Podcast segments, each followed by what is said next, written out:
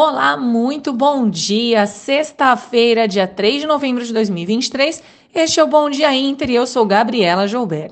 Falando um pouquinho de mercados, índices em Nova York tiveram sua melhor performance ontem desde abril, em meio ao otimismo e maior confiança de que o Fed chegou ao fim do seu aperto monetário. Os juros das Treasuries de 10 anos recuaram a 4,67%, impulsionando as bolsas globais. Hoje, mercados estão mistos antes do payroll.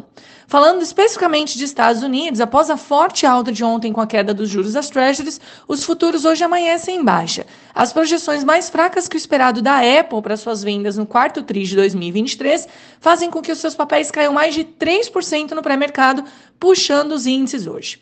Hoje também, investidores aguardam dados de payroll com expectativas de criação de 180 mil novas vagas, ainda forte, mas desacelerando dos 336 mil de setembro. Falando um pouquinho de resto do mundo, as bolsas na Ásia tiveram um dia de alta, com dados de serviços na China subindo além do esperado, apesar do desemprego ainda mostrar estagnação. Papéis do setor de consumo e real estate foram as maiores altas da madrugada. Na Europa, as bolsas avançam e caminham para a melhor semana desde março, com sinais de que os BCs finalmente tenham chegado ao teto dos juros. O otimismo foi ajudado pelas decisões e comunicados do FONC, do Banco Central Europeu e do Banco Central da Inglaterra. Na semana, o setor automotivo e real estate são as maiores altas até agora.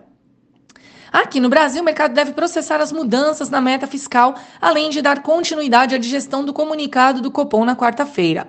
Hoje, o Lula se reúne com ministros de infraestrutura para acerto sobre o novo PAC. A próxima semana será cheia no campo político, com PL de subvenção do ICMS na Câmara, reforma tributária no Senado e sanção sobre folha de pagamento pelo presidente Lula. Na abertura, o índice DXY recua, futuros em Wall Street estão em queda e os juros das Treasuries operam estáveis. Petróleo cai de olho no geopolítico e minério de ferro avança com China.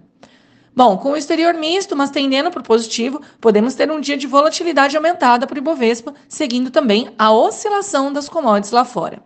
Pessoal, este foi o Bom Dia Inter de hoje. Tenham todos uma ótima sexta-feira, um excelente final de semana e até segunda.